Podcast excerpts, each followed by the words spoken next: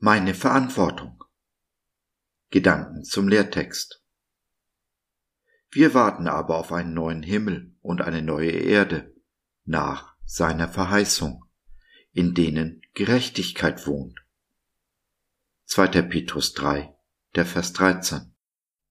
Ja, Petrus, die ganze Schöpfung sehnt sich nach Erlösung. Wann wird all die Ungerechtigkeit, all die Lieblosigkeit, all das Morden ein Ende haben? In dieser Welt wohl nicht mehr, denn wer fragt noch nach Gott? Unsere Politiker, die uns in Gerechtigkeit führen und leiten sollen, haben Gott längst abgeschworen. Sie sind in einen Skandal nach dem anderen verwickelt und anstatt Verantwortung zu übernehmen, kleben sie an ihren Sesseln, an ihrem Status, an ihrer Macht. Wie die Oberen, so das Volk. Da ist kaum einer, der Verantwortung übernimmt für sein Handeln, für sein Leben. Es ist ja auch so einfach, mit dem Finger auf andere Menschen oder die Umstände zu zeigen. So werden wir und unser Land aber nicht heil. Denn solange wir nicht die Verantwortung für unser Leben übernehmen, solange wird sich nichts ändern. Soll sich etwas ändern, muss ich mich ändern. Und zwar radikal. Eine Kehrtwendung um 180 Grad. Anders kommt man nicht aus einer Sackgasse heraus. In Jesus Christus haben wir die Möglichkeit, diese Kehrtwendung zu vollziehen, so radikal sie auch aussehen mag. Wir müssen nicht auf den neuen Himmel und die neue Erde warten. Wir sind aufgefordert, diese Welt zu verändern, sie ein ganzes Stück besser zu hinterlassen, als wir sie vorgefunden haben. Jesus preist die selig, die nach Gerechtigkeit hungern und dürsten, und verspricht, sie zu sättigen. Wir werden aber nur satt, wenn wir uns aufmachen, den Weg mit Jesus gehen. Eine Alternative gibt es nicht.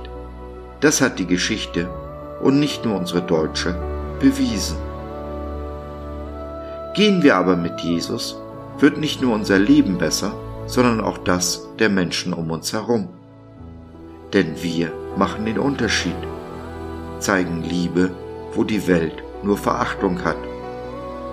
Und wir können lieben, weil wir uns geliebt wissen.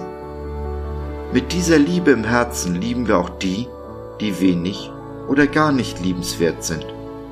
Das ist der Unterschied. Damit verändern wir die Welt.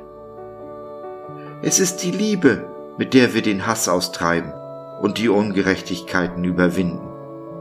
Dabei ist uns der Sieg sicher, denn Jesus schenkt uns den Sieg. Bleiben wir bei ihm, in ihm und er in uns, können uns die Pforten der Hölle nicht überwinden. Und wie immer fängt alles mit einer Entscheidung an.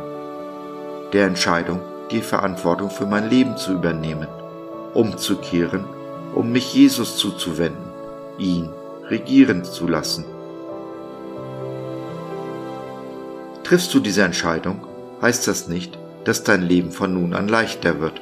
Nein, aber es wird auf jeden Fall besser für dich und jeden um dich herum.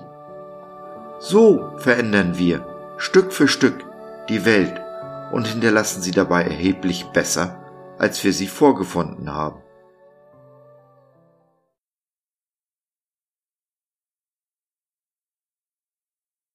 Wenn du es satt hast, Ausreden zu gebrauchen, du ehrlich werden willst vor Gott und den Menschen und deine Verantwortung für dich und diese Welt übernehmen willst, wenn du beten möchtest oder einfach nur Fragen hast, dann nimm doch Kontakt mit uns auf oder nutze unser Info- und Seelsorgetelefon www.gott.biz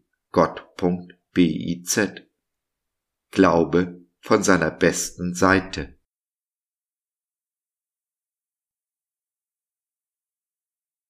So, das war's für heute.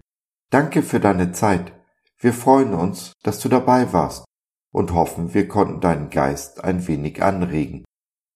Wenn du in unsere Community Jesus at Home reinschnuppern möchtest, Fragen, Anregungen und oder Kritik hast, Dann besuch uns doch im Web www.gott.biz.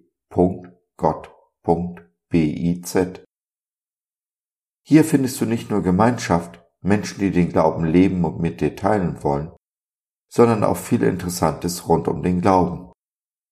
Wenn du ein Gebetsanliegen hast, dann schreib uns oder nutze unser Info- und Seelsorgetelefon. Wir beten gerne für dich und mit dir. Also, schau rein, lass von dir hören. Wir würden uns sehr freuen. Bis dahin, alles Liebe. Dein Josef.